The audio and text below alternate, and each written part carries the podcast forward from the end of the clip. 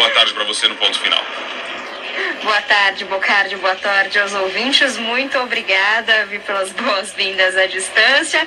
E já começamos o dia aqui em Brasília bastante agitado com o lançamento desse novo Bolsa Família, porque na tentativa de elevar, elevar a popularidade, o presidente Jair Bolsonaro entregou à Câmara dos Deputados a medida provisória que cria o chamado Auxílio Brasil, o novo Bolsa Família. Serão nove tipos de modalidades de pagamento, três benefícios principais pagos para famílias de baixa renda e outros seis auxílios atrelados ao incentivo de atividades econômicas e acadêmicas. Mas esse texto entregue ao Congresso hoje ainda não traz valores de benefícios, nem define o número de beneficiados. Mesmo assim, o governo estima uma expansão do Bolsa, que, o, que a expansão do Bolsa Família tem um custo adicional de 18 bilhões de reais para o orçamento de 2022.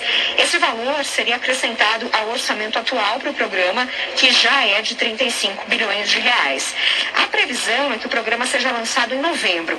O presidente Jair Bolsonaro afirmou mais cedo que o valor médio do benefício deve ser aí de pelo menos deve ser pelo menos 50% maior que o valor atual do Bolsa Família, podendo chegar a 300 reais. Vamos lembrar que o ticket médio hoje do Bolsa Família é de 189 reais, então, portanto, esse ticket médio do Bolsa Família pode chegar aí a mais de 280 reais e chegando aí até 300 reais se a gente for arredondar as contas.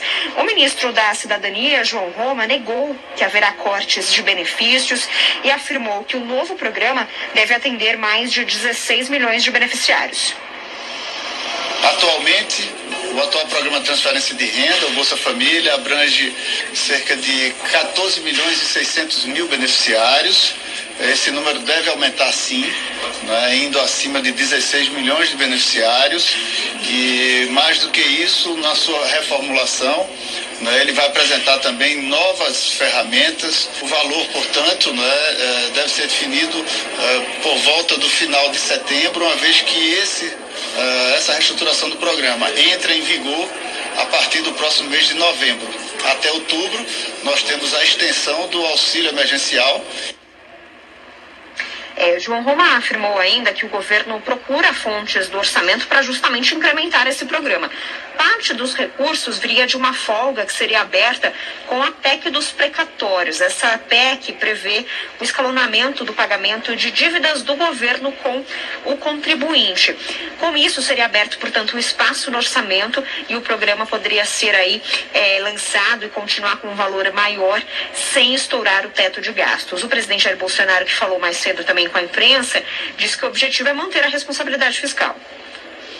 É uma PEC, uma MP, vai ser outra peça entregue agora à tarde, visa dar previsibilidade aos gastos, bem como é, tem também o, o, interesse social, o que está certo, no mínimo 50% é, para o, o, Bolsa Família. E outras propostas também, agora entre eu e economia, que nós vamos atender o social da maneira é, realmente bastante objetiva e com muita responsabilidade.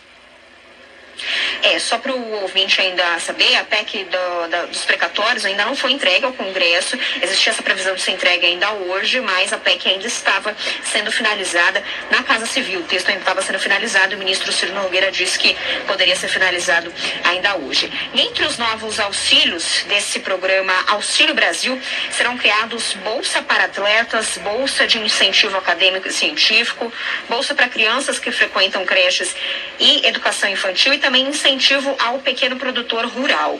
O ministro da Cidadania, João Roma, ainda detalhou que o programa terá uma modalidade de benefício para quem conseguir um emprego. Hoje, quem faz parte do Bolsa Família, se conseguir um emprego, acaba saindo do programa. Nesse novo programa, o beneficiário que for empregado poderá receber o auxílio por mais 24 meses, mas com um valor menor. A medida provisória ainda permite que os beneficiários comprometam até 30% do valor do auxílio com crédito consignado. Com isso, os beneficiários poderão autorizar a União a fazer descontos diretos no benefício para pagamento mensal de empréstimos. Bocardi.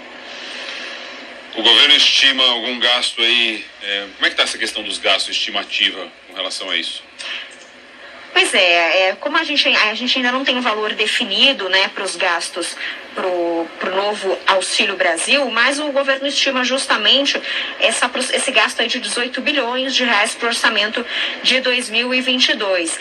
Esse valor tinha sido estimado mesmo sem a aprovação, sem ter certeza aí de aprovação da PEC dos precatórios, então esse valor aí pode subir ou abaixar a depender do espaço que será aberto no orçamento aqui aprovado pelo Congresso Nacional.